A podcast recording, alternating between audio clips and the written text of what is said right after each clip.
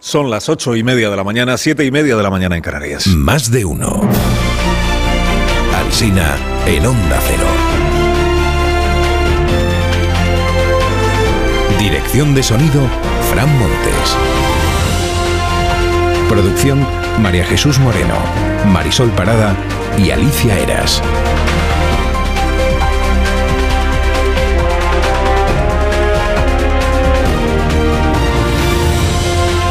6 de la mañana y hasta las 12 y 20 minutos. Estamos acompañándoles aquí en más de uno, en todas las emisoras de nuestra cadena que es Onda Cero. Luego a las 12 y 20 empieza la programación local y regional, como usted sabe, porque tampoco se la pierde. El lunes que viene es el día de la radio, tampoco se olvide de esto. El lunes que viene a las 12 de la mañana, eh, si yo fuera usted, no me perdería la emisión de esta cadena y de las otras cadenas eh, generalistas, porque va a pasar algo, algo a las 12 de la mañana del lunes. Eh, pero no, les puedo contar lo que va a pasar. Pero que va a pasar algo, ya, lo verá usted. Bueno, del día de hoy. Eh, mañana, por cierto, son los Goya. Mañana puede que, que José Antonio Labordeta reciba un Goya de alguna manera, la memoria de Labordeta, porque hay un documental del que hemos hablado en este programa, un documental que ha hecho eh, su hija Paula y en el que salen también sus otras hijas y, que es candidato, está nominado para. Y, se llama Labordeta, un hombre sin más. Si no lo ha visto todavía, pues pues debería hacerlo. Y está listo para dar la sorpresa mañana, como dice el periódico de Aragón. Podría recibir ese premio. Quien seguro que mañana recibe premio en los Goya, aunque lamentablemente no va a poder recogerlo personalmente, es Carlos Saura. Será su noche, dice hoy el Heraldo, también periódico de, de esta tierra. Luego a las 11 en la Cultureta hablaremos de Carlos Saura. Pedro Sánchez se fue el otro día al cine, con un fotógrafo, eh, hizo luego una reseña tuitera de la película que había visto, de Asbestas, lo comentamos aquí. Feijó celebró ayer la buena salud del cine español, aunque confundiera los Goya con los Oscar. Hay una enorme calidad, lo veremos en la gala de los Oscar en Sevilla este fin de semana. Bueno, pues fallo quien no se ha equivocado con él los Goya con los Oscars. Pero está bien esto de la reivindicación del cine que se hace en España por parte del presidente y el aspirante a presidente. ¿Qué tiempos aquellos en los que Mariano Rajoy venía a las entrevistas, verdad, con, con los títulos de las películas candidatas a los Goya apuntados ahí en una letra pequeñita, en una carpetita, por si acaso en las entrevistas le preguntábamos por las películas que competían. Qué tiempos aquellos. Bueno, la prensa de Zaragoza, lo hemos contado antes, avisa hoy a los vecinos de esta ciudad de lo que viene, de la nueva ordenanza municipal, multas de 50 euros o más, incluso o mucho más, por no limpiar los orines del perro en, la calle. Los orines es una fórmula, digamos, elegante para para hablar de lo que toda la vida se ha llamado, con, perdón, la meada del, del, perro. Se endurece el castigo también para estos otros actos, como sabéis los que vivís aquí, tirar colillas a la calle, escupir, escupir en la vía pública, dejar la basura fuera del contenedor. En los casos más graves hasta 3.000 euros. Después hablaremos con el alcalde de esta ciudad, porque ha anunciado Daniel Ramírez García Mina, el nuevo, que el alcalde va a hacer una demostración práctica de cómo se limpia el, el orín del perro cuando se ha producido. Eso ha dicho Dani, yo no tengo ninguna constancia de que así sea, pero luego le preguntaré. Para el país y para la vanguardia, la noticia del día es que el Constitucional ha avalado la ley de plazos y que el PP ya no objeta el aborto libre. En el Confidencial explica Ignacio Varela que la causa del retraso injustificable de esta sentencia, 13 años, en realidad sí se conoce, pero nadie la quiere confesar. Y la causa del retraso es que el borrador sobre la resolución, sobre el recurso del PP, lo había hecho el magistrado más integrista que había en el Tribunal Constitucional, el más opusdeísta, dice Ignacio, y que los demás magistrados, que en realidad eran partidarios de avalar la ley, no se atrevían a desautorizarle y que por eso han ido dejando que pasara el tiempo, pasar el tiempo hasta que cambiara la composición del tribunal y se llegara hasta este momento. Se dice mucho esto de que el PP ha cambiado de criterio respecto de la ley de plazos. En realidad, en realidad el PP ya cambió de criterio sobre la ley de plazos porque tuvo en su mano derogarla cuando tenía mayoría absoluta en la época Rajoy y no lo hizo. Y es una manera más clara que esa, que de decir que hemos cambiado de posición. Desvela además el confidencial esta mañana que Feijó prepara un gran acto de feminismo en puertas del 8 de marzo, con todas las candidatas del PP en capitales de provincia. Se sigue hablando en la prensa del solo sí es sí. Escribe Antonio Lucas en El Mundo. Dice, es difícil remontar un fracaso como este sin hacer algún, en algún momento el ridículo. Las malas polémicas como el Mercurio, una vez fuera de sitio, nunca se doman. Hay una tribuna en el país de la catedrática de Derecho Penal Paz Lloria a favor de la reforma que propone el Grupo Socialista. Dice, se mantiene la definición de consentimiento. Si no se consiente habrá delito. La falta de consentimiento habrá de probarse porque la presunción de inocencia no desaparece. No se puede renunciar a ella como ocurría antes, como ocurre ahora y como ocurrirá en el futuro. Un dato también en el país de esta mañana, lo hemos contado, 15 de los 16 jueces del Supremo han bajado penas por el solo sí. O sea, no hay diferencias entre progresistas y conservadores, tampoco hay diferencias en las audiencias provinciales, no hay diferencias por territorios lo de la disparidad de criterios judiciales que tantas veces nos ha contado el gobierno se confirma que era otro cuento. Que esto no lo dice el país, esto del cuento lo digo yo, que, que nos ha contado el gobierno. No hay disparidad de criterios, hay casos distintos y los mismos tribunales en unos casos rebajan y en otros casos no. Hay varios diarios que destacan hoy que el gobierno de coalición ha sorteado o ha superado el riesgo de ruptura. Como prueba aportan la aprobación de la ley animal con los votos de ambos socios y de otros afines. El diario.es lo ve de esta manera, dice, es que Ray Bildu salen al rescate del gobierno en su semana más complicada. De la negociación para sacar adelante la proposición socialista, pues no hay novedades. A Félix Bolaños le preguntamos ayer en este programa si Yolanda Díaz está a favor o está en contra de esta proposición.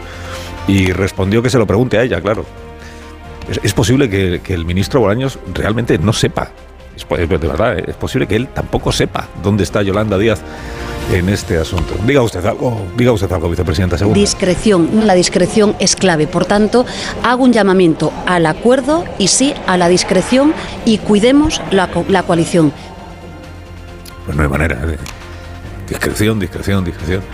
Y a cuidar la coalición. En verso ya. La Vanguardia es el diario que más espacio le dedica esta mañana, fíjate, a la reprobación de Grande Marlasca, el ministro, en el Parlamento. La propuso el PP, la ha secundado Esquerra Republicana, se ha abstenido el PNV. El país subraya que esto de las reprobaciones de ministros pues son gestos simbólicos, que en realidad no son vinculantes.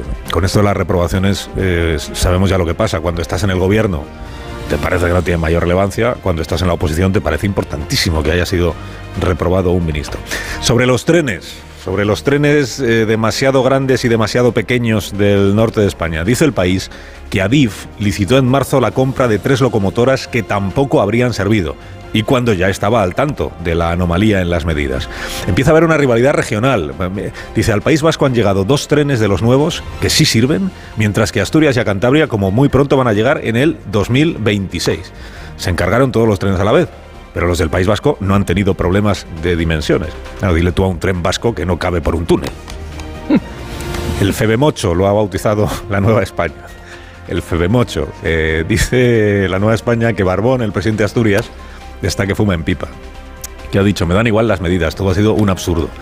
En Cantabria es Miguel Ángel Revilla quien sigue reclamando cabezas, pero cabezas de peces gordos, no de los cargos intermedios estos que han destituido. Frase de, de Revilluca, dice, los causantes de esto son más tontos que Cleto.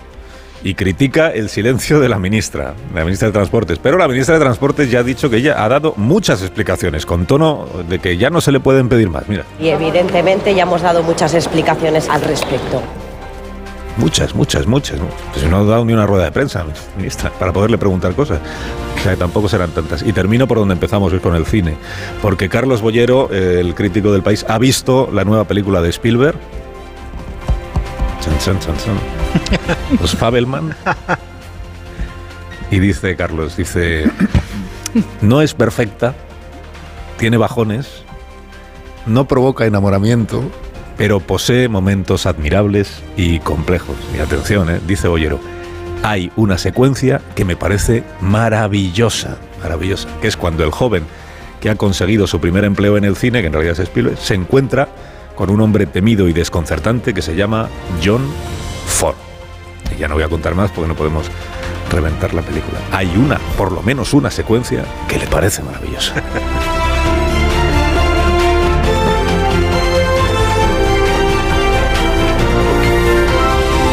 Con Carlos Alsina en Onda Cero, somos más de uno. Dormimax es el nuevo producto de Bio3 que está indicado para casos de insomnio. Escuche este consejo. ¿Problemas de sueño? ¿Te cuesta dormir? ¿Te despiertas a medianoche?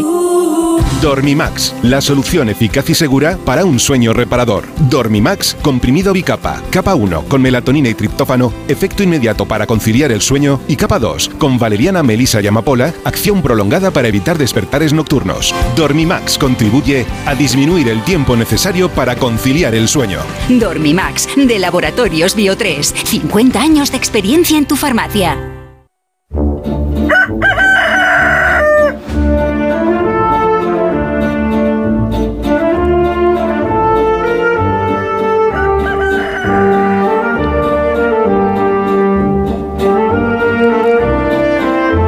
Aquí está el gallo La Torre, como aquí en la radio, quiero decir, no aquí en Zaragoza, como cada mañana a esta misma hora. Eh, buenos días, Rafa. Eh, buenos días, buenos días. Acabo de escucharte la expresión fuma en pipa. Es bellísima Fuma en pipa, expresión. Pero claro, cuando lo utilizo yo parece que es como del siglo pasado, pero... Es que en ti todo suena más antiguo.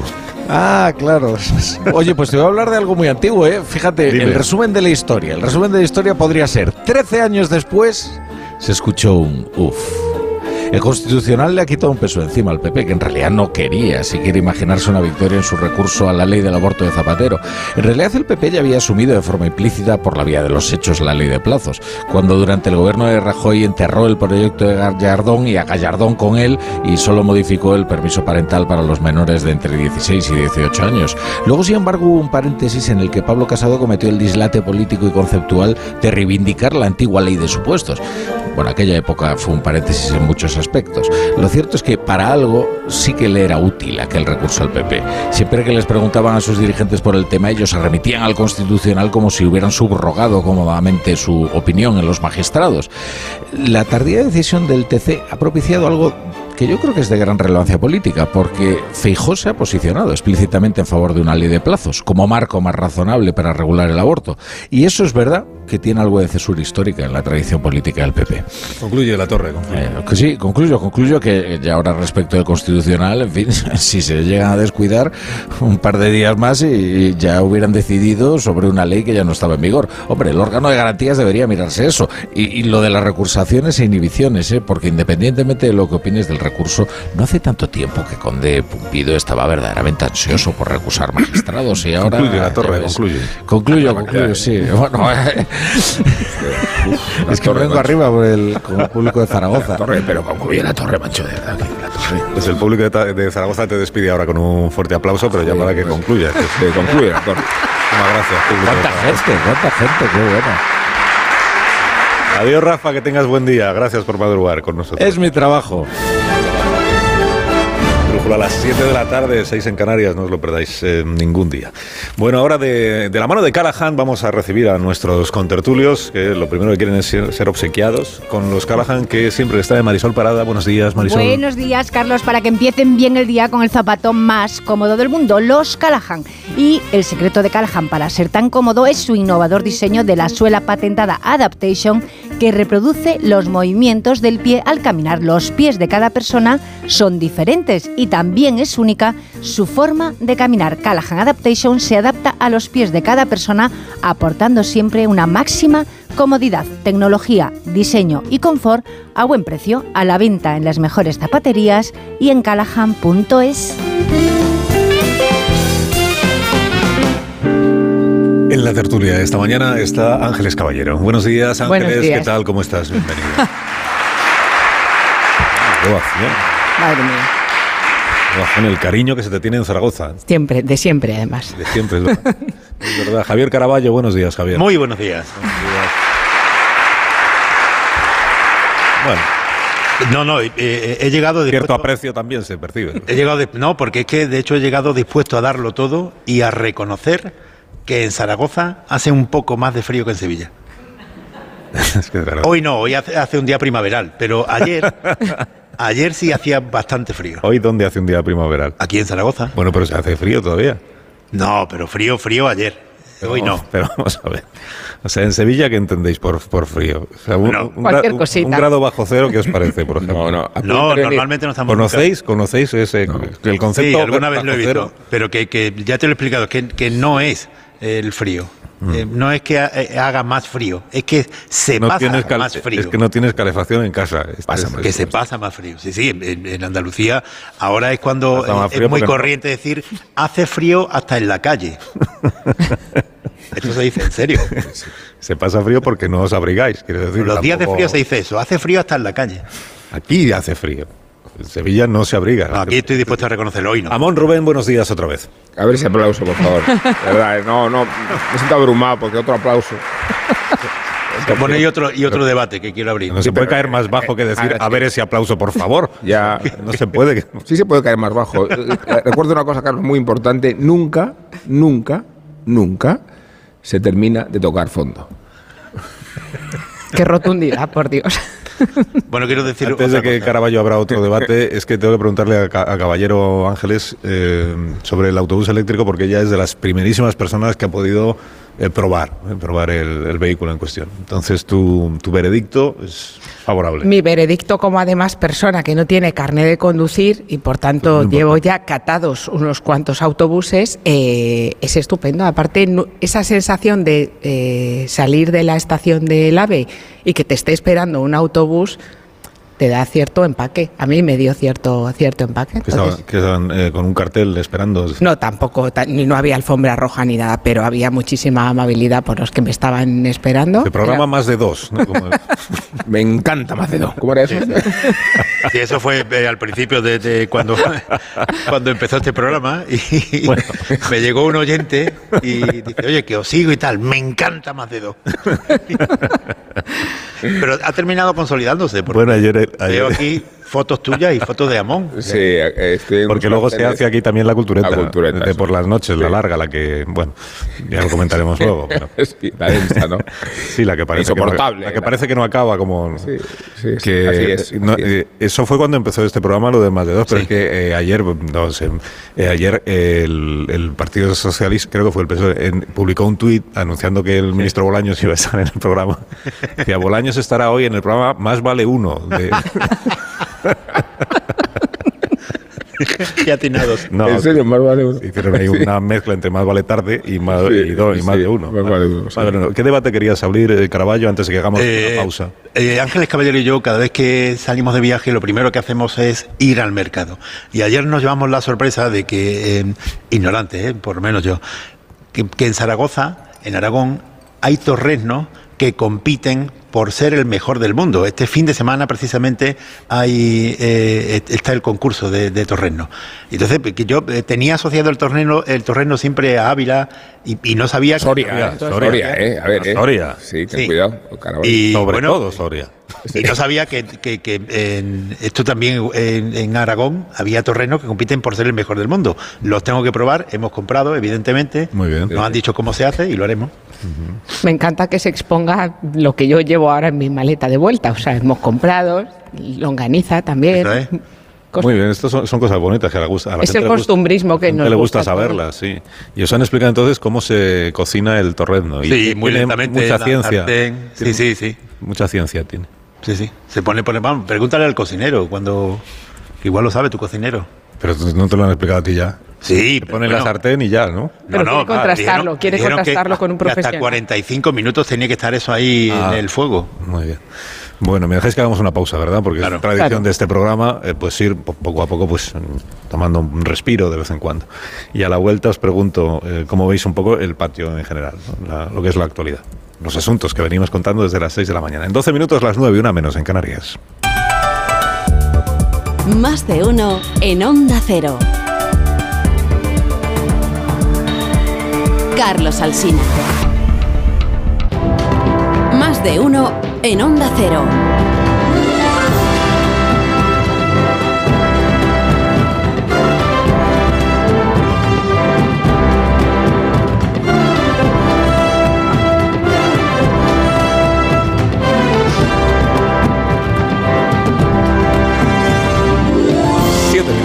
Las 9 de la mañana, siete minutos y nos ponemos en las 8 de la mañana en las Islas Canarias. Enseguida recibiremos a Raúl del Pozo para celebrar el vino como cada viernes y también al alcalde de la ciudad de Zaragoza, que es nuestro anfitrión en esta eh, mañana de más de uno aquí en, en la radio en Onda Cero. Bueno, ¿por dónde queréis empezar el análisis de la actualidad de- del día? ¿Cuál es el tema que más eh, seduce a mis contertulios de esta mañana? Tengo el, el asunto del solo sí, que todavía ahí continúa con esto último que es la declaración de Sánchez anoche en Bruselas, diciendo que lamenta esta situación que se ha provocado, la lamenta, y que se trata de encontrar una solución y que por supuesto el gobierno de coalición no está en riesgo, o sea que no se va a romper la coalición. Como dice Yolanda Díaz, aquí lo importante es que hay que cuidar el gobierno de coalición. Tengo eso, el Tribunal Constitucional con, con la ley del aborto y la ley de bienestar animal, que ayer aprobó el, con- el Congreso de los Diputados, eh, una vez que Podemos aceptó, di- dice, tenía que elegir entre que decayera la ley, que es una iniciativa del Ministerio de Derechos Sociales, por tanto del Ministerio de Podemos, que decayera la ley o que saliera adelante con la corrección que le introdujo el Partido Socialista, que es dejamos fuera los perros de caza y perros guardianes. Aceptó esta segunda opción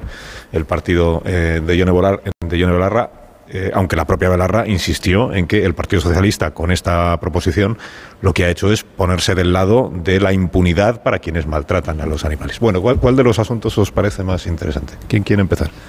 A ver, en, en lo de la ley de bienestar animal, si os fijáis, eh, ha seguido exactamente el mismo recorrido que la ley del CSI.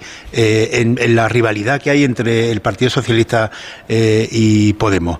Porque de la misma forma que la ley del CSI, el Podemos ha terminado acusando al PSOE de ponerse de parte de los maltratadores, en la ley de bienestar animal ha ocurrido exactamente lo mismo, con la diferencia de que esta vez, eh, escarmentado por lo que ha ocurrido con la ley del CSI, el Partido Socialista eh, presentó una enmienda antes de que se apro- aprobara la ley, que es lo que tendrían que haber hecho con la ley del CSI, antes de caer en este ridículo de ahora del presidente, de que eh, es que eh, todo esto parece como de, chiste, ¿no? El- aquello de, Miguel Gila.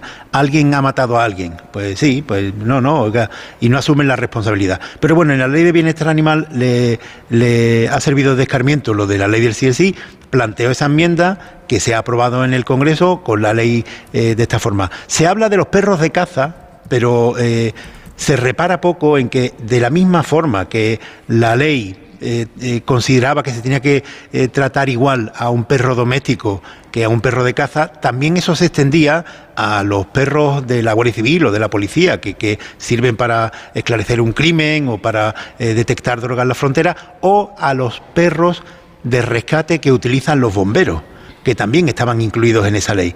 Ello, eh, eh, Podemos siempre se refiere a, a los cazadores porque eh, utilizan la figura del cazador con el fetiche rancio y tópico del cazador, como, en fin, le- le claro, le, vi- le viene muy bien. Pero se repara poco en lo, de- en lo otro, que con esta ley también se podría, desde la mentalidad de Podemos, considerar un maltratador a quien adiestra perros para los bomberos, ¿no? Y pensar en eso ahora, que alguien estuviera acusando, que no es nada extraño, a los bomberos que han ido a Turquía o a Siria a rescatar víctimas, que estuviera acusando a esos eh, bomberos de maltratadores por adi- el adiestramiento de perros, pues bueno, eso nos coloca de una forma brutal en el escaparate del absurdo y la estupidez de esta ley. Pues yo, yo creo que la ley es, es bastante A mí que me gusta la ley de bienestar animal. Yo creo que tiene cosas interesantes, y voy a decir por qué, y en las que coincido, puedo coincidir con Carlos. Eh, bien observada, en realidad lo que regula es el espacio de relación de los humanos y los animales domésticos. Y es una ley muy poco animalista, si nos fijamos en ella, en sus espacios de excepción, porque el hecho de que se conciban animales de producción, por ejemplo, fuera de la ley, supone que los cerdos o los bovidos o las ovejas se puedan matar, matar industrialmente. Y hablo del cerdo, que es una criatura del espacio humano, de que, del que nos alimentamos y cuyos órganos utilizamos incluso para trasplantes. Luego no me cabe un animal más cercano que un cerdo, pero no forma parte de la ley. No forman parte de los animales salvajes, no forman parte de los animales silvestres y, se establece una diferencia en realidad bastante humanista y no es la fama que tiene la ley. Me refiero a que lo que se cuestiona no es tanto la incolumidad del animal, sino cómo nos comportamos los humanos. Los animales no tienen derechos, ni pueden tenerlos, porque no tienen obligaciones, pero los hombres sí tenemos derechos y obligaciones con los animales. Y es lo que más regula. eh, Y lo regula en el ámbito más sensato, que es el ámbito doméstico, que es donde convivimos con 30 millones de mascotas. Y en ese ámbito la ley tiene mucho sentido. Lo que tiene la ley son muchas contradicciones que deben irritar al movimiento animalista. Porque el hecho de excluir de la protección legal todos los animales de producción, el hecho de incurrir en contradicciones como que un delfín se puede utilizar en un, en un acuario, pero no un león en un circo, y que, por supuesto, prevalezca el interés humano cuando se trata de acabar con una plaga, cuando se trata de experimentar con animales en un laboratorio, demuestra que no existe realmente una conciencia animalista, que era lo preocupante, y me gusta que no exista esa jerarquía que termine por confundir humanos con animales. Y la ley no los confunde, la ley los diferencia claramente, con muchas zonas de contradicción. Pero la ley es mucho menos agresiva respecto al animalismo de lo que podía pensarse y es bastante sensata respecto a las condiciones en que debe tratarse un animal en el espacio doméstico. Desde luego, dónde comprarlo, cómo cuidarlo.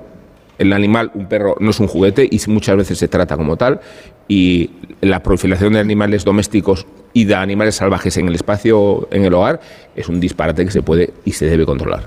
A mí me parece que, que a pesar de eso, de todas las... eh, o sea, de todos los matices que puede tener, incluso de todas esas eh, eh, contradicciones, a mí mm, me gusta y me enorgullece estar en un país que acaba de firmar la primera ley de derechos eh, para, los, para los animales, precisamente porque yo creo que somos un país que tiene y ha tenido y aún conserva una relación un poco extraña con los, con los animales, porque somos ahora mismo un país que tiene más mascotas en los hogares que menores de 14 años, eh, pero al mismo tiempo somos un país que ostenta el dudoso honor de ser uno de los países que tiene una tasa de abandono de animales domésticos más altas de Europa.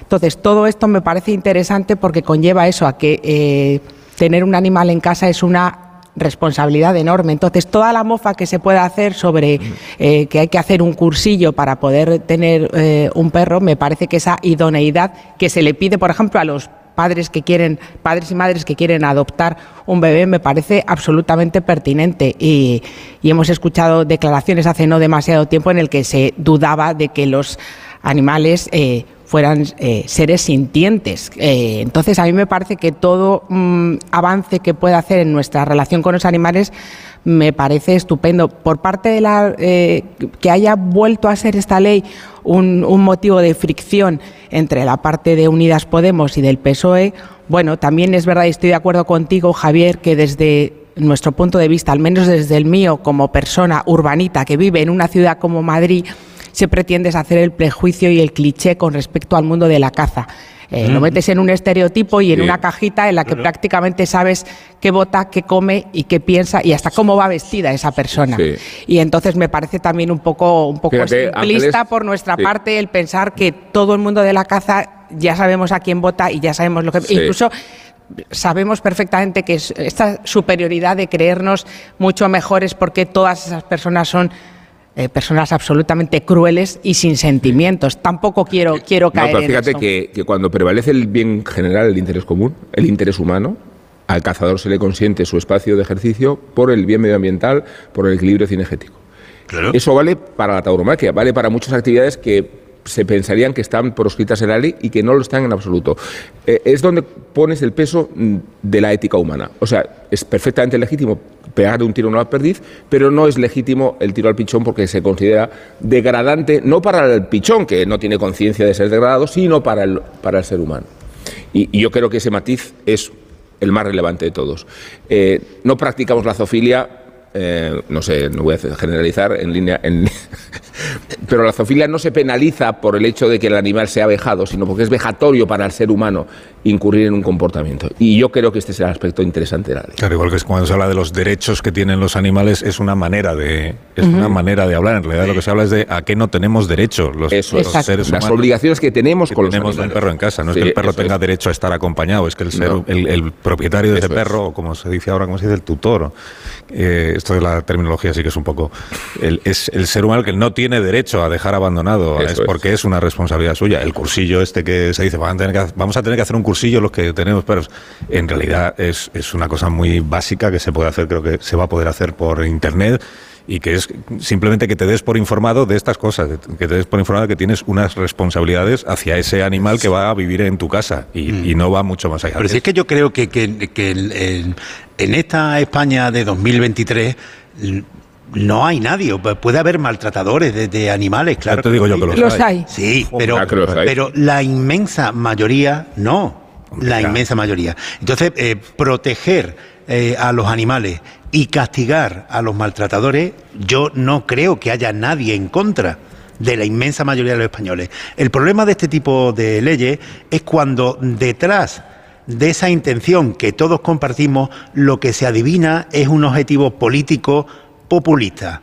El populismo necesita siempre crear un enemigo al que combatir, un molino de viento al que combatir. Y en este caso cogen a los cazadores. ¿Por qué? Porque los cazadores pueden recrear la figura de, bueno, pues no sé, un rico capitalista que desprecia a los perros y que los maltrata. Entonces ya, para ellos, todos los cazadores son exactamente iguales. Que puede ocurrir lo mismo también con que, que con la tauromaquia. Y, y cuando te das cuenta que el objetivo no es específicamente defender a los animales, sino crearte una bandera política, pues entonces, eh, oiga, es que esto no es así. Pero fíjate, Javier, el, el matadero y el laboratorio, el matadero y el laboratorio eh, echan abajo el propósito animalista de la ley de bienestar animal. Claro, pero eh, En lo términos- de- no, y me parece bien, digo, y digo en términos industriales, ¿vale? Un laboratorio y un matadero califican en realidad cómo es la relación de los humanos con los animales. Luego, lo que se preserva es el espacio de relación doméstico, allí donde el animal ha adquirido una dimensión casi familiar o familiar y que debe regularse para que no se cometan abusos, para que no se cometan abandonos. Pero por esto decía antes que, eh, lo que no hace Podemos eh, es meterse con, con, eh, las ratas de laboratorio, porque ahí no van a entrar. Y, pero utilizan a los cazadores y ya directamente los cazadores son todos maltratadores. Y quien defienda a los, a los cazadores, aunque no haya cogido una escopeta en su vida, también es un maltratador. No me parece a mí que las declaraciones que haya hecho la que ha hecho la ministra Belarra eh, vayan a calificar a todos los cazadores como maltratadores, pero sí es cierto que cuando yo creo que me, me parece un poco injusto eh, y aparte a veces tendemos yo la primera a todo lo que no nos gusta llamarlo populismo. Em, Vamos a ver. pero a veces, pero me da la sensación, eh, Javier, de que al final, cuando vas a una, y, y Carlos y yo, que hemos tenido oportunidad de ir a un, a un sitio de acogida para animales, es que muchos de ellos, o sea, lo de que hay maltratadores tampoco hace falta ir a un centro de acogida. Sabemos que los hay, pero que muchos, en muchos de los centros de acogida lo que hay son animales que han sido utilizados como perros de trabajo para la caza. Entonces, no se trata de demonizar al cazador, pero tampoco vamos a obviar una realidad en que, em, en fin, los sacrificios de galgos, cuando ya dejan de ser de servirte para la caza, es una realidad. También tenemos que convivir con ella y tenemos que actuar con ella. Yo creo que esta ley pretende hacerlo. Dejadme que reciba a Raúl del Pozo, que es viernes y tenemos que celebrar su presencia, como siempre, en este programa. Raúl del Pozo, buenos días. Buenos días, Carlos. Buenos días, ¿estás bien? Bien, Me alegro muchísimo. Y la perrita bien también. bien, ahora te lo cuento. Muy bien. Pues cuando tú quieras. cuando tú quieras que empiece Vive el Vino.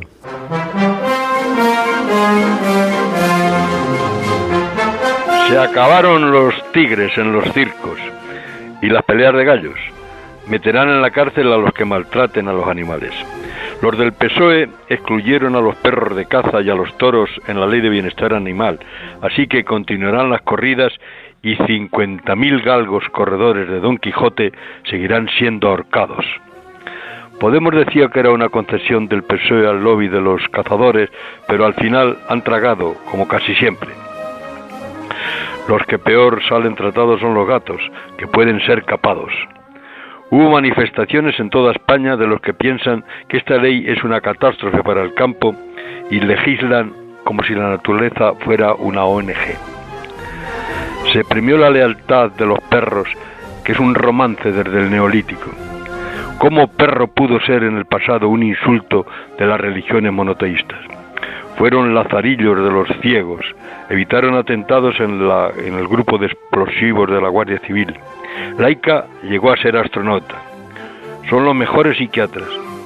Todo esto, querido Carlos, lo digo por amor a Dana, mi perrita, la bola de algodón que da pingaletas cuando me levanto y me avisa cantando con sus orejas de plata cuando es la hora de desayunar. Los perros acompañaban a Diógenes en la tinaja. Lord Byron le dedicó una epitafia a su perro que para mí es una oración. Cerca de este lugar reposan los restos de un ser que poseyó la belleza sin vanidad, la fuerza sin insolencia, el valor sin ferocidad y tuvo todas las virtudes del hombre y ninguno de sus defectos. Argos, perro viejo y ciego, fue el único que no estaba borracho cuando los pretendientes ac- acosaban a Penélope. Reconoció a Ulises disfrazado de mendigo. Para ellos el vino es tóxico, pero en su honor, digamos, viva el vino.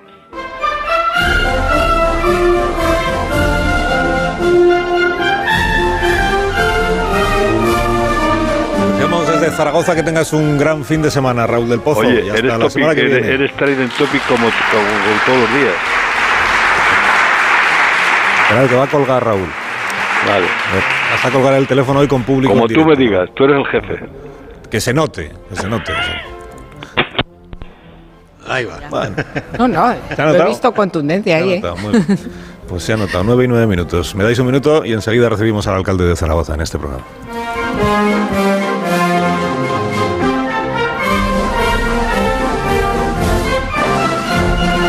Más de uno. En On-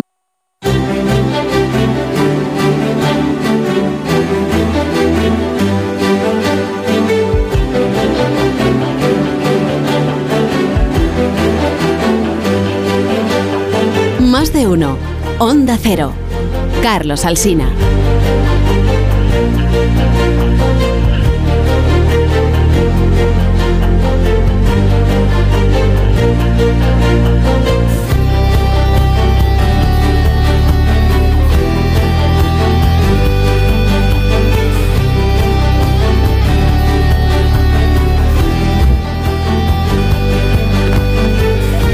Hola y 14 minutos de la mañana de este viernes, una hora menos en Canarias. Estamos en Zaragoza, estamos en el Ayuntamiento de Zaragoza y el anfitrión es el alcalde de Zaragoza, así que de, como es de bien nacidos es ser agradecidos. Así que, alcalde Jorge Azcón, buenos días. Muy buenos días y bienvenidos a nuestra ciudad. Y gracias por eh, prestarnos el ayuntamiento para siempre, ¿no? Pues nos lo vamos a, nos lo vamos a quedar. No es la primera y que sean muchas. Bueno, a las 8 de la mañana he enviado desde este programa, supongo que usted se suma, un mensaje de aliento a Javier Lambán, el presidente de, de Aragón, que está en la cama del hospital, en el, en el lecho del Doro, porque tiene una infección que seguro que se va a quedar en nada, pero que de momento pues le impide estar eh, de, de plena actividad, cosa que a él le- otra cosa no, pero Lambán no para, o sea que está- estará sufriendo solo por no poder estar eh, cumpliendo con su agenda y haciendo su actividad. Yo lo hice ayer en público y en privado. Es decir, le, le deseé, como no puede ser de otra forma, que tenga una recuperación lo más pronta posible y sí, a mí me gusta competir y me gusta competir en igualdad de condiciones. O sea, decir que yo quiero a Lambán sano y lo quiero sano cuanto antes, que nos tocan elecciones. Bueno, fue en este programa donde el presidente de su partido, el señor Núñez Feijóo, digamos que dio la noticia, aún sin querer darla, de que usted iba a ser el candidato a, a las elecciones autonómicas, no a las municipales, sino a la presidencia del gobierno autonómico. No diré yo que le ungió porque no sería positivo para usted, pero que sí, sí fue aquí donde empezó a conocerse la noticia. Luego es verdad que estuvieron ahí dándole unas vueltas y decía Feijóo, pero que lo anuncie él, pero eh, ¿le, costó mucho a Feijóo convencerle a usted de que cambiara la batalla municipal por la batalla autonómica o no? Eh, mira, el día anterior que viniera tu programa eh, a, a hablar de las candidaturas tanto del Ayuntamiento de Zaragoza como del Gobierno de Aragón estuve yo en su despacho y estuvimos hablando. En el de Feijóo, no en el mío. En el de Feijóo, en el de Feijóo. Y estuvimos hablando sobre, sobre eso. ¿no? Bueno, no, yo creo que teníamos unos tiempos, dijimos desde el principio que íbamos a tener unos tiempos para anunciar las candidaturas y lo que hicimos fue cumplir unos tiempos. Es decir, es evidente que Feijóo quería que eh, el candidato del Partido Popular al Gobierno de Aragón fuera yo, es evidente. ¿Y Pero usted, yo era el, también. ¿Y usted era el que quería menos? Pero yo también, sí, sí, yo también. No, no, yo- no. No, esto es fácilmente explicable, quiero decir. A mí, mira, a mí ser alcalde de Zaragoza me, me- encanta. Decir, a mí ser alcalde de Zaragoza, pues es verdad, es una ilusión eh, especial. Porque no hay alcalde, no hay alcaldesa al que no le hayamos oído decir, pero porque es verdad, ¿no? Decir, que el cargo de alcalde, pues eh, tiene una cercanía y tiene un contacto con la gente que hace que sea distinta de cualquier otra de las eh, actividades que se puede realizar en política. Pero otra cosa es que yo cuando estoy con amigos lo cuento en broma, digo, a mí me gusta el fútbol. Y a mí ser alcalde me ha encantado, pero ahora que quiero ser presidente de la comunidad autónoma, pues actuaré como alcalde, que es lo más importante, y estoy convencido de que también voy a dar lo mejor de mí mismo. El otro día en el, en el programa del señor Núñez Feijóo, que ha vuelto a estar en, en este programa, creo que fue la semana pasada o la anterior, no sé, eh, pronunció una frase que no sé a usted cómo le suena. Eh, dijo Feijóo, quien no gana las elecciones no debe gobernar. ¿A usted eso qué le parece? Pues yo creo, sí, sí, lo, lo, lo- sé por dónde vas. Mm, No, claro. eh, Yo creo que tiene que haber reglas del juego claras, siempre. Y que las reglas del juego tienen que ser para todos y en todos los momentos. Lo que no puede ser es que las reglas del juego sean distintas en función de que te benefician o de que te perjudican. Hoy las reglas del juego son que no gobierna quien gana las elecciones o quien es la lista más votada, sino que gobierna quien tiene los votos suficientes y quien suma. ¿no? Yo eh, creo que los sistemas mayoritarios a día de hoy serían más beneficiosos para nuestra democracia que los problemas que nos están dando los proporcionales. Pero las reglas que hay a día de hoy, las reglas que están pactadas, son esas y por tanto son esas cosas que tenemos que jugar. Sus encuestas que dicen que gana usted. Que nos va bien. Pero vamos. ¿Cómo, cómo cuánto de bien? razonablemente bien. Pero yo creo que esto, esto de las encuestas, sí, es verdad, nos van razonablemente bien porque Aragón es España. Aragón es muy de España. Y sabes que eso se ha dicho, esa parte de que hay. No es del todo verdad, ¿eh? pero se ha popularizado esa frase de que Aragón es Ohio, ¿no? Sí, eso es. Y no es del todo verdad, ¿eh? Lo que significa que el resultado que, que sale aquí es el que sale en el conjunto del país. Esto es, esto es Ohio o Aragón. Esa es la idea. Pero no es del todo verdad, dice usted. No, no, bueno, no es del todo verdad porque en, política además y en estas elecciones se van a producir una, una, serie de distorsiones que van a cambiar un poco eso, ¿no? Pero vamos, en cualquiera de los casos, Aragón sigue estando muy en la media, eh, eh, los, los, los, aragoneses somos muy españoles y eso significa que la tendencia política que hay en España no es distinta a la tendencia política que hay en Aragón.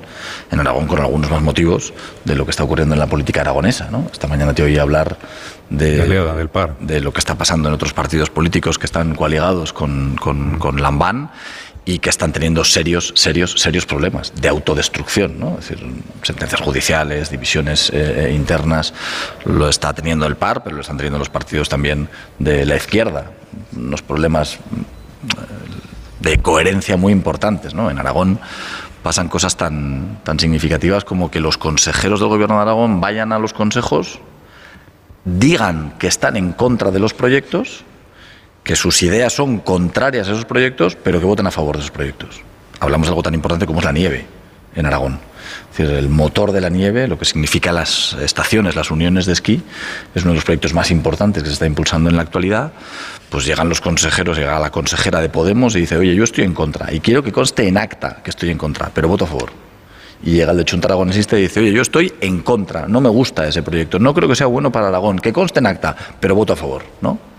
Bueno, los socios de Lambán tienen una serie de problemas de coherencia o de autodestrucción que yo creo que les van a pasar factura. Tampoco Ciudadanos está en su mejor momento, admítamelo, ¿no? Digo, por hablar de socios de bueno, pero yo, creo que uno, la, pero yo creo que la situación de Ciudadanos no es de la comunidad autónoma, la situación de Ciudadanos es una situación nacional, ¿no? Es decir, no creo que sea, no, no creo que haya Pero usted, usted siente que se le ve ganador, porque cuando cuando a alguien se le empieza a ver ganador claro de unas futuras elecciones, eh, ocurre un fenómeno que todos conocemos, que es que se le empieza a ofrecer gente. Se le empiezan a acercar para decirle, pues a mí no me importaría colaborar. Gente incluso que esté en, otros partidos, ¿no?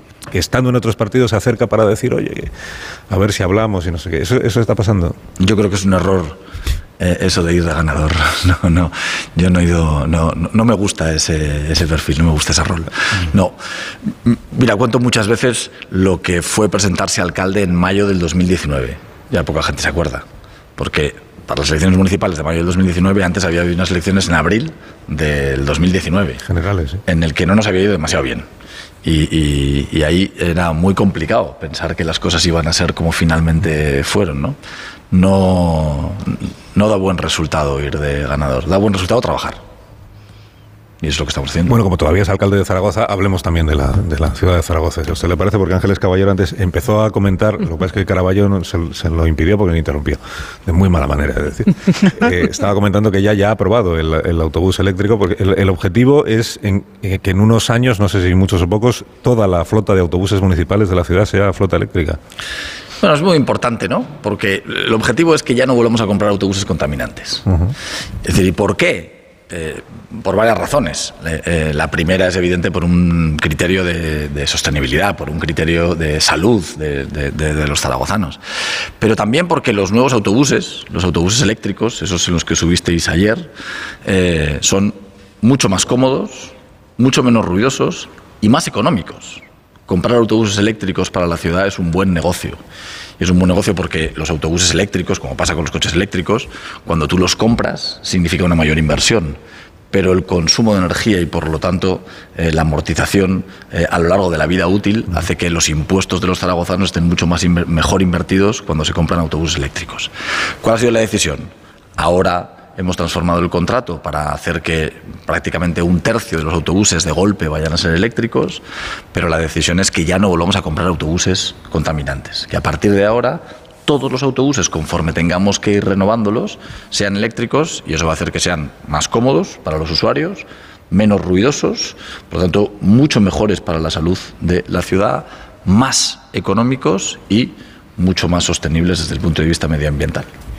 Eh, si Ángeles Caballero quiere añadir algo sobre, desde su No, experiencia me- personal. ¿no? Sí, no, pero eh, eh, es verdad esa parte que, que lo comentábamos ayer, que además de la, de la contaminación y de cómo puede contribuir a la calidad del aire, también hablábamos de la contaminación acústica, que es verdad que no son, eh, eh, que no son. Incluso a mí me llamó la atención el hecho, y, y a Dani también, que no hubiera espejos retrovisores, sino que haya una pantalla dentro donde pueda ver perfectamente el conductor, incluso haya un, un dispositivo añadido, no sé si lo estoy diciendo bien, que me Ángeles Caballero no sabe Avanza. conducir. No, yo no sé conducir, Eh, pero que avisa con una especie de luces de semáforo cuando hay un peatón que va a entrar en, en- el paso de cebra, ¿no? Entonces me, gustó, pero quería preguntarle un poco precisamente por el modelo de ciudad, viniendo eh, nosotros, los que estamos aquí sentados, salvo usted, eh, de una ciudad como Madrid, en la que se ha hablado mucho de la movilidad, la calidad del aire, el uso del transporte público y-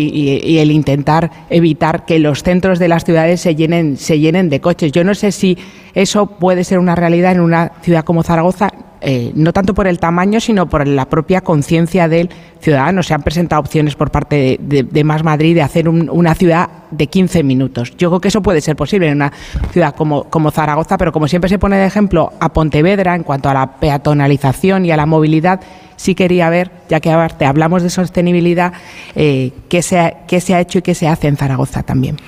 Sí, vam- vamos por partes. Zaragoza ya es una ciudad de 15 minutos. En Zaragoza ya es una ciudad andable. En Zaragoza la mayor parte de los recorridos que se hacen ya son a pie. Eh, lo de los 15 minutos se lo inventaron en París, ¿no? Es decir, Ujú. fue la alcaldesa de París la que se lo, la que se lo, lo que se lo inventó y la que lo ha popularizado. Pero yo creo que las. eh, ayer cuando hablábamos con Caraballo, yo le decía a Caraballo, digo, Zaragoza es la quinta ciudad de España y estamos a punto de coger a Sevilla. Decía Caraballo, ¿es verdad eso? Digo, sí, sí, Sevilla está decreciendo en habitantes, Zaragoza está incrementándose en habitantes. Es por el frío que hace en Sevilla. No, no, a, a ver. Hay, Yo- algo- hay algún matiz importante en lo que estás diciendo que lo que imagino que lo dirá después, pero bueno.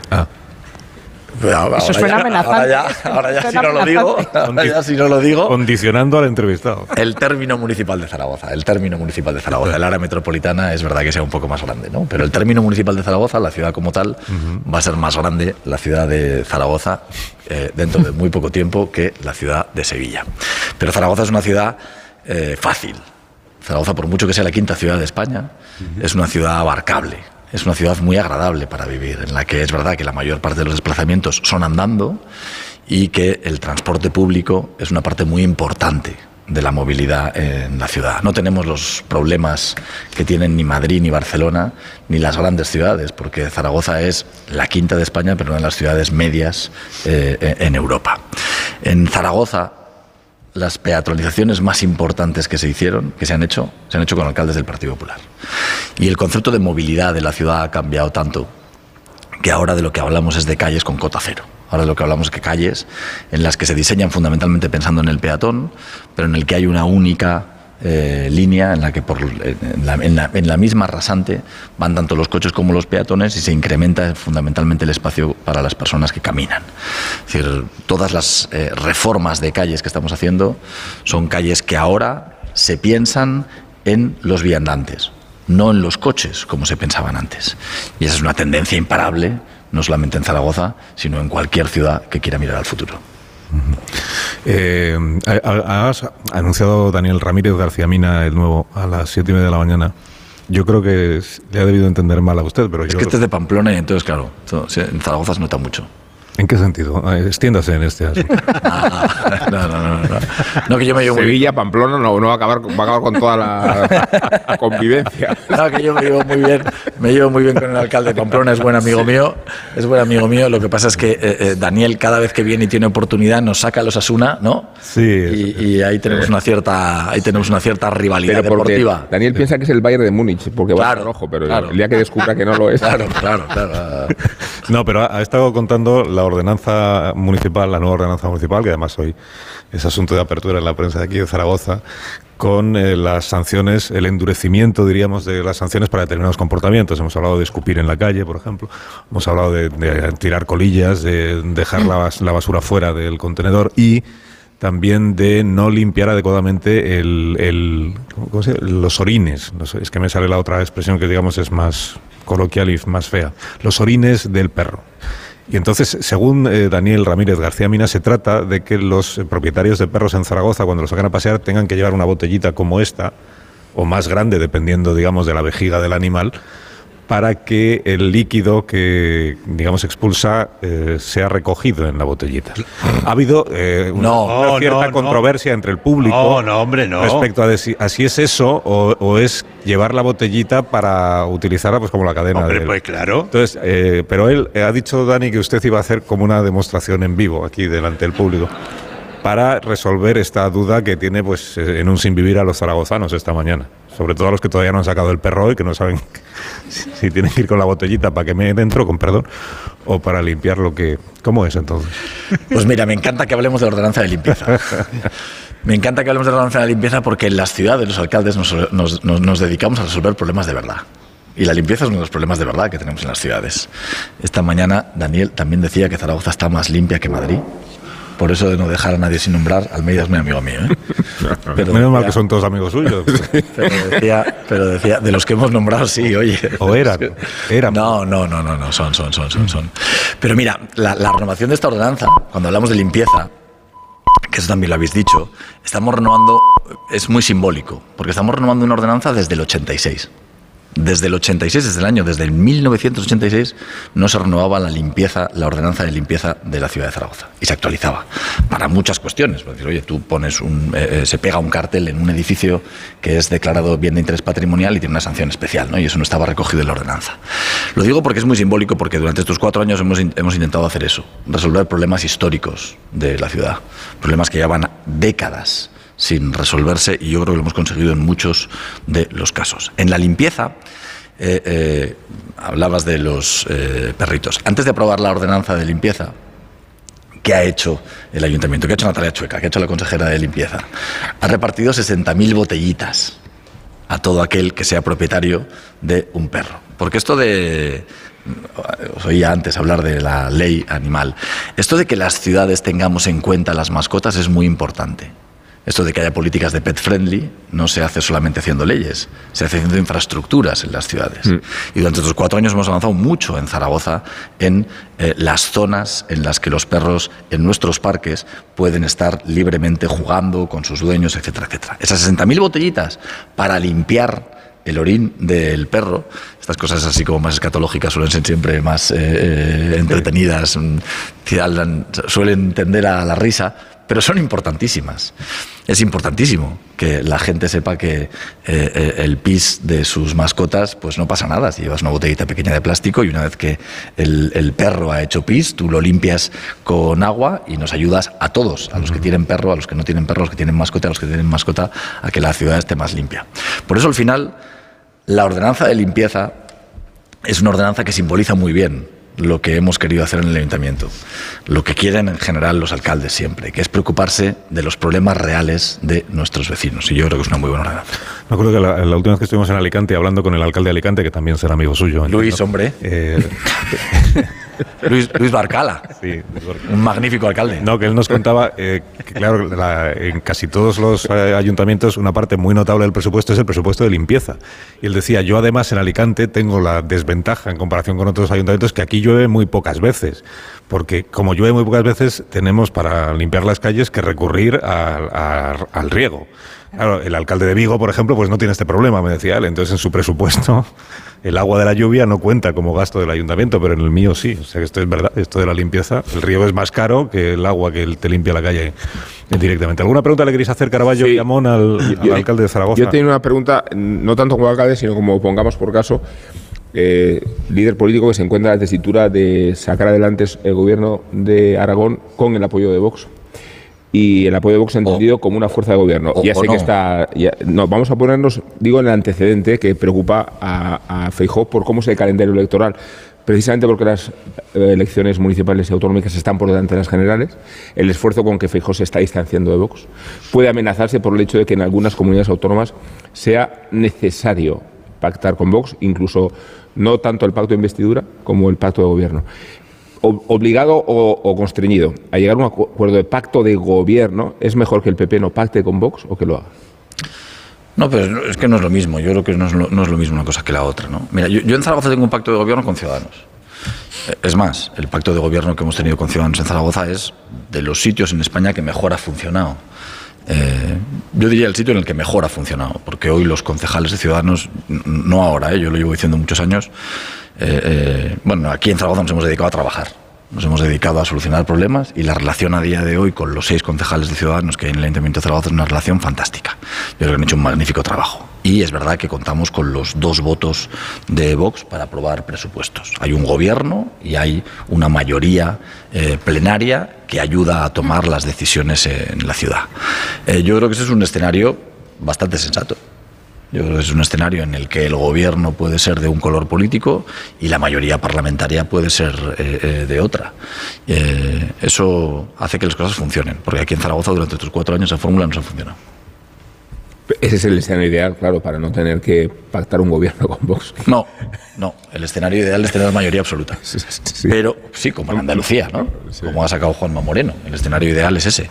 Pero mm, puestos a ver hipótesis eh, factibles, porque es verdad, Rubén, que en Aragón, mira, en Aragón Aragón es una de las comunidades autónomas en las que más partidos políticos hay en las Cortes eh, eh, de Aragón. En la actualidad hay cuatro partidos que están en la izquierda, tres que están en el centro derecha y el par que está en una situación distinta de la que hablabais antes, prácticamente en, en desaparición. Pero históricamente el par siempre ha estado más en el centro derecha. ¿no? Podríamos decir que hay cuatro y, y cuatro. ¿no? Eh, no, tiene toda la pinta de que en Aragón las cuatro fuerzas políticas que están en el centro izquierda, eh, a las fuerzas que están en el Parlamento aragonés, se va a, asumir se va a sumar además Teruel existe. Históricamente, en Aragón no ha habido mayorías absolutas. Siempre ha habido que sumar mayorías parlamentarias con, eh, eh, con alguien. Por lo tanto, una cosa son las mayorías parlamentarias y otra cosa es las fuerzas de gobierno. Yo aspiro a que gobernemos, yo aspiro a que podamos tener un gobierno en solitario del Partido Popular y a que podamos llegar a acuerdos con distintas fuerzas políticas. Caraballo. Eh, alcalde, se va a cumplir uno de estos días, yo creo que la semana que viene o así, eh, la salida de Pablo Casado de la presidencia del PP, eh, que más que salida fue un proceso, yo siempre digo, de eyección, como estos los pilotos, o sea, el asiento de los pilotos que le dan. Y, y ¿qué ha pasado en Con este la año? diferencia de que no le dio era al botón. Claro, claro, lo manejaban desde tierra. Un, Un Maverick, sí. ¿Qué ha pasado en este año en el Partido Popular? Porque eh, con el tiempo transcurrido da la sensación de que en el Partido Popular se empieza a ver como la salida de Pablo Casado, que fue eh, tan violenta desde el punto de vista político, como un mal necesario. Bueno, es evidente. Es decir, eh, ha habido un relevo dentro del partido, hubo un congreso dentro del partido. Es verdad que tuvimos problemas y que tuvimos problemas muy serios. eh, va a hacer un año ahora, ¿no? Pero también es evidente que nadie podía imaginarse con lo que estaba viviendo en aquella época el Partido Popular, que hoy se encontraría en la situación en la que se encontraría un año después. Nadie, ¿no? Es verdad que el liderazgo de, de Núñez Feijó ha sido mm, excepcionalmente bueno para unir al Partido Popular, para empezar a hablar de los problemas de la gente, de soluciones y estar preparados para poder aspirar a la Moncloa. ¿no? Es decir, si miramos atrás y vemos la situación en la que se encontraba el partido hace un año, pues la verdad es que es milagroso. Decir, que tengamos una situación como la que tenemos en la actualidad y, y- y es verdad, ese milagro, por, por llamarlo por su nombre, eh, tiene también otro nombre propio dentro del Partido Popular, que es Alberto Núñez Feijóo. Lo ha sabido hacer, lo ha hecho bien y ha sabido unir a todo el partido en torno a su figura y lo que es más importante, decir, no solamente unir al partido, decir, sino eh, empezar a hablar de las soluciones que necesita este país. Porque, eh, por desgracia, hoy en política, da igual que hablemos de la política autonómica, que hablemos de la política nacional, de lo que se habla es de división. De lo que se habla es de la división dentro de los partidos políticos y, por supuesto, dentro de los gobiernos. ¿no? Eh, claro, cuando los gobiernos no son capaces de resolver sus propios problemas, ¿cómo van a resolver los problemas de los eh, gobernados? Eh, Claro, es decir, si, si no son capaces de acuerdo de ponerse en la ley del solo sí es sí, que está generando los problemas que está generando. Hoy, hoy en Zaragoza hemos conocido el caso, sale también en la prensa, de, un miserable que violó a una mujer discapacitada con 25 años. Lo condenaron a 13 años y hoy hemos conocido que sale de la cárcel y que le han rebajado en dos años y medio eh, la pena. Eh, hacen mal el trabajo, hacen una ley que genera problemas como los que está generando y son capaces, incapaces, ya no de reformarlo, ni siquiera de pedir perdón a las mujeres a las que están haciéndoles pasar lo que les están haciendo pasar. ¿no? Que los partidos estén unidos, que se hable de soluciones reales, es importantísimo. Y hoy en la política nacional y también aquí en la política autonómica o en la política aragonesa somos una muy buena muestra de ello. Alcalde de Zaragoza, Jorge Azcón, eh, alcalde de Zaragoza y candidato a, a la presidencia autonómica en mayo. Eh, que tenga buen día, gracias por la, por la visita al programa, quiero decir, y gracias por dejarnos visitar el ayuntamiento. Oye, que os estamos tratando fenomenal. Sí, no nos quejamos. No, no, lo digo. ¿Sabes por qué lo quiero Sí, sí. decir? Lo digo porque. Igual lo tenemos que decir nosotros. Lo ha dicho un poco como. no, eso es lo que quiero, que lo digas tú, Rubén. Lo ha dicho un poco como si no lo mereciera. De las veces que mejor, alcalde. De las Eso, veces que mejor. Eso, eso, eso, eso. Lo digo, lo digo porque eh, a todo el mundo que nos escucha en España, que es el objetivo, lo que queremos es invitarle a nuestra ciudad, evidentemente. Es decir, me, me- me encanta que seáis vosotros Ah, lo que lo digáis, porque queremos que sepa todo el mundo que Zaragoza es una ciudad abierta, que Zaragoza es una ciudad acogedora. Acogedora. Que no es solo a nosotros, que no es solo a nosotros, sino a cualquiera que pueda venir. Y que además con un poco de suerte les daremos también una botellita de esa por si vienen con su perro, que Ah. somos súper amigos de los animales. O sea, es decir, que estaremos encantados de la vida. Que muchísimas gracias, bienvenidos y siempre que queráis. Lo que hay que encontrar es una traducción a lo del pet friendly. Es que- yo es que tengo una batalla con estas cosas del inglés. Porque Pero, para pero todo se dice en perrete, inglés. pero perro, pero perro. Pero perro, Oye, perro es un más muy amigo, ¿no? Pero esto del pet friendly es muy político, es un debate político. Esto, los conservadores, la, la política anglosajona ya hace muchísimos años que lo llevaban los programas electorales. Esto de la ley de protección animal, es decir, eh, la importancia de las mascotas en el mundo anglosajón, en Inglaterra, es todavía mayor de la que hay en España. Y todo esto es muy político. En los programas electorales de hace muchísimos años, eh, eh, de los conservadores, en, en- Gran Bretaña habían epígrafes directos que trataban las, las medidas que tenían que tomar las administraciones para favorecer la relación entre, entre, entre los propietarios de animales y sus animales. ¿no? Alcalde, gracias eh, una vez más y hasta cuando usted quiera. Lo dicho, muchísimas gracias y bienvenidos. Una pausa. Una pausa, 19 minutos para las 10 de la mañana, una menos en Canarias y ahora mismo continuamos.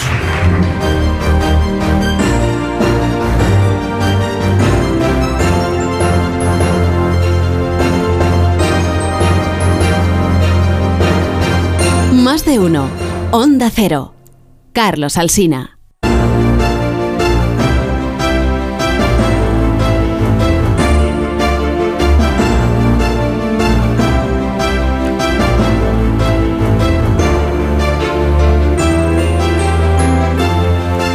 Bueno, aprovechad bien estos minutos que quedan de conversación hasta las eh, 10 de la mañana, que no son muchos minutos, pero eh, vais a saber sacarles todo el partido posible con eh, los temas que más os interesan. Eh, ya hemos abordado el tema de la ley de bienestar animal, eh, el tema del solo sí es sí, bueno, tampoco hay mucha novedad sobre el solo sí es sí, más allá de lo que dijo Sánchez.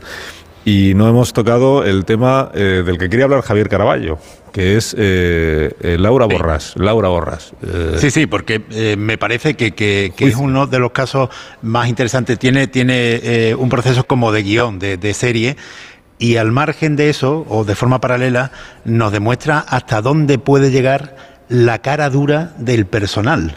Es que eh, Laura Borrás, esta de Puigdemont, eh, el- lo que empieza hoy en, la, en, la- en el Tribunal Superior de Justicia de Cataluña empieza de una forma que digo de serie, porque una señora en un pueblecito a 50 kilómetros de Barcelona va como todos los días a su apartado de correo, lo abre y ve que hay allí un sobre.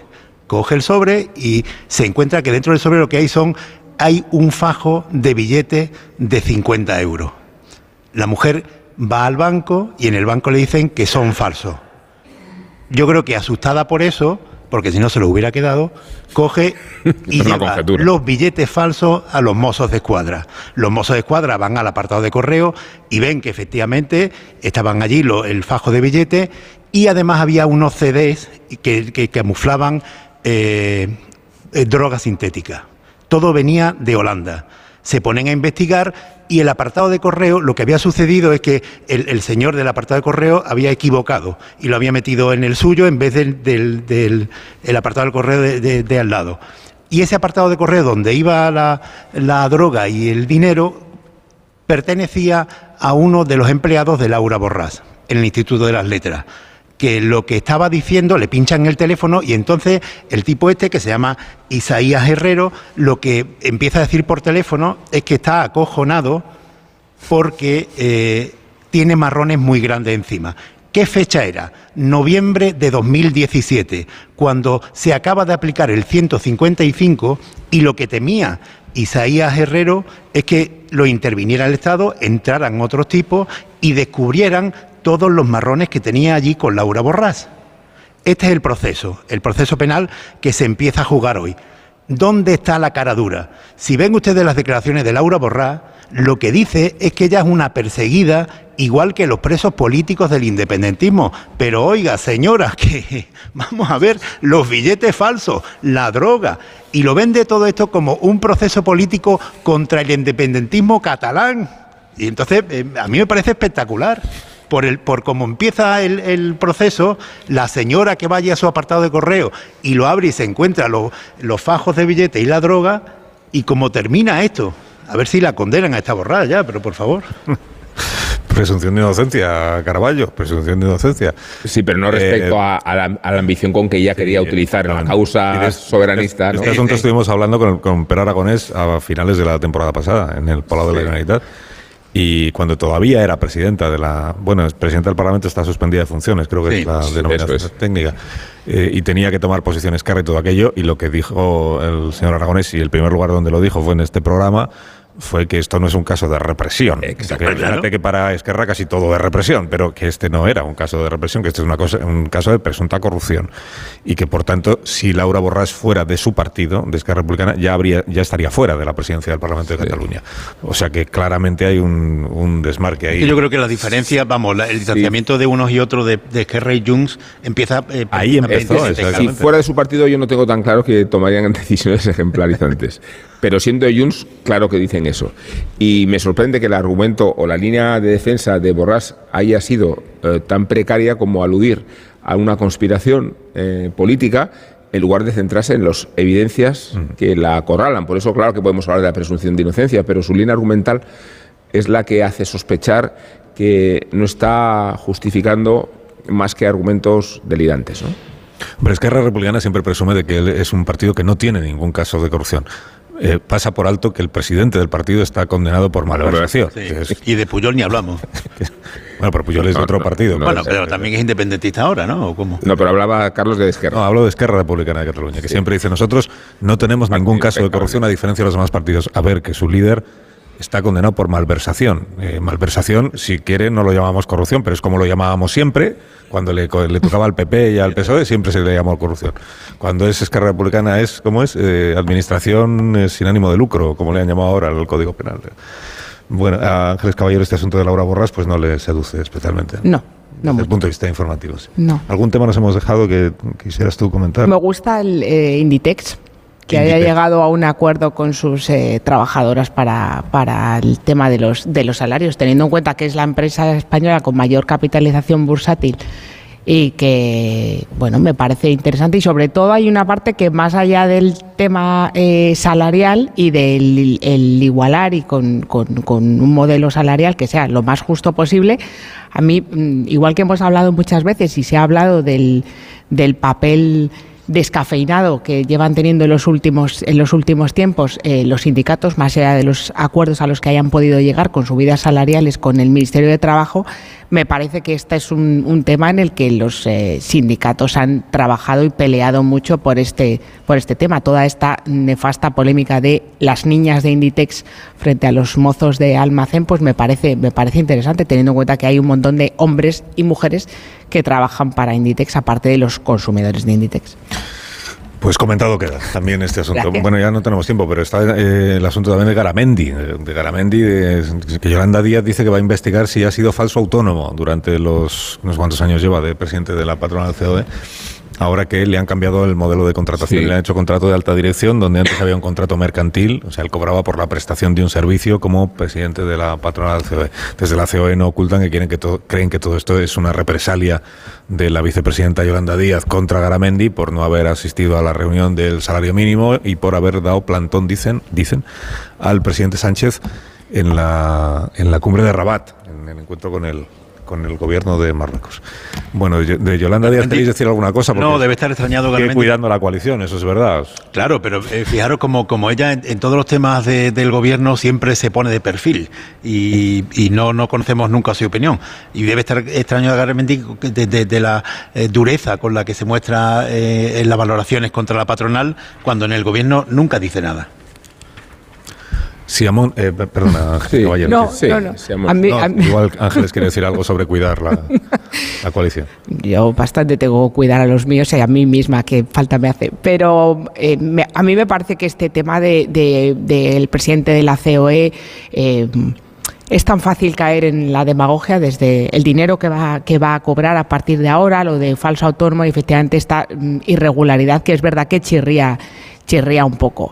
Pero, pero es verdad que yo creo que lo que debería mm, ocuparse más, eh, aparte de cuidar la coalición, la vicepresidenta del gobierno, yo creo que es en una cosa que sí que me parece necesaria, que es el pacto de rentas. Eh, eso sí que me parece importante, más allá de hablar de mm, si cuatro, porque es tan fácil, como te digo, caer en el hecho de si 400.000 euros al año es un buen sueldo o un mal sueldo, o sea, ahí en, en- en ese, en ese barro, como diría la vicepresidenta, ahí no me van a encontrar a mí.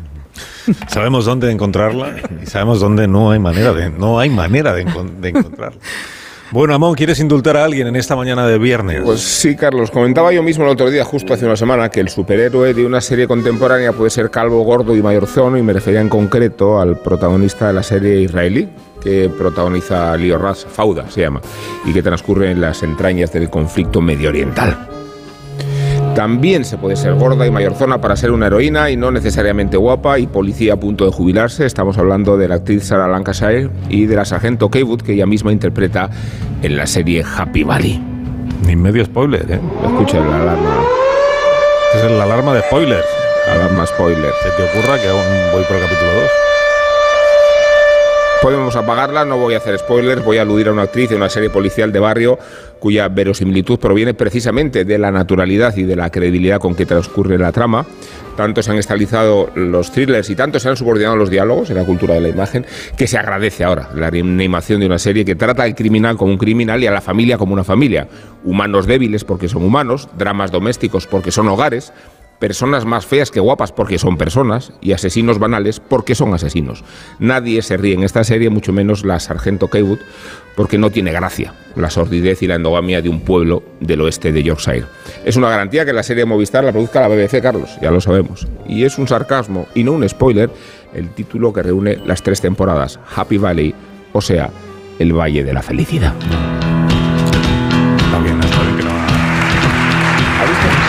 Gustado mucho que no reveles eh, el final. Aplauden porque no ha hecho spoilers. Aplauden porque se temían lo peor, como siempre. Y al final. Famoso aplauso de alivio del público. que- que nos va a reventar una serie que no hemos visto y al final se ha visto que no. Bueno, caballero, eh, ¿tú no has visto Happy Valley o sí? Yo no. Pues entonces tú no tienes Yo estoy con Seinfeld, o sea, súper actualizada. Estoy a la- a la- al- el- Estrena al ahora día. canción triste de Gil Street, si quieres Sí, también, caballero. sí. ¿eh? Muy buena, Bueno. canción triste de Gil Street. Muy buen título, por cierto, que se le puso aquí. Nadie entendía por qué se llamaba así.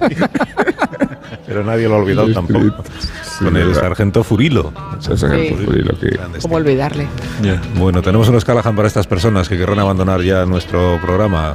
Marisol. Por supuesto, para que salgan a dar un paseo con el zapato más cómodo del mundo, los Callahan. Y además, los Callahan son tan cómodos por su innovador diseño de la suela patentada Adaptation que reproduce los movimientos del pie al caminar. Los pies de cada persona son diferentes y también es única su forma de caminar. Callahan Adaptation se adapta a los pies de cada persona aportando siempre la máxima comodidad, tecnología, diseño y confort a buen precio, a la venta en las mejores zapaterías y en callahan.es. Ángeles Caballero, que tengas buen viaje de regreso a los Muchas gracias. a los Y esos churros de ahí parecen porros de policía. Sí, Qué enorme. Acaban de llegar, acaban de llegar. Ahora voy a por ellos, sí. Adiós, Caraballo, que tengas buen viaje. Muy buenos días. A Sevilla Amón hasta las 11. Hay. Hasta las 11. Las 11 hay cultureta de la buena. Bueno, de la mañana.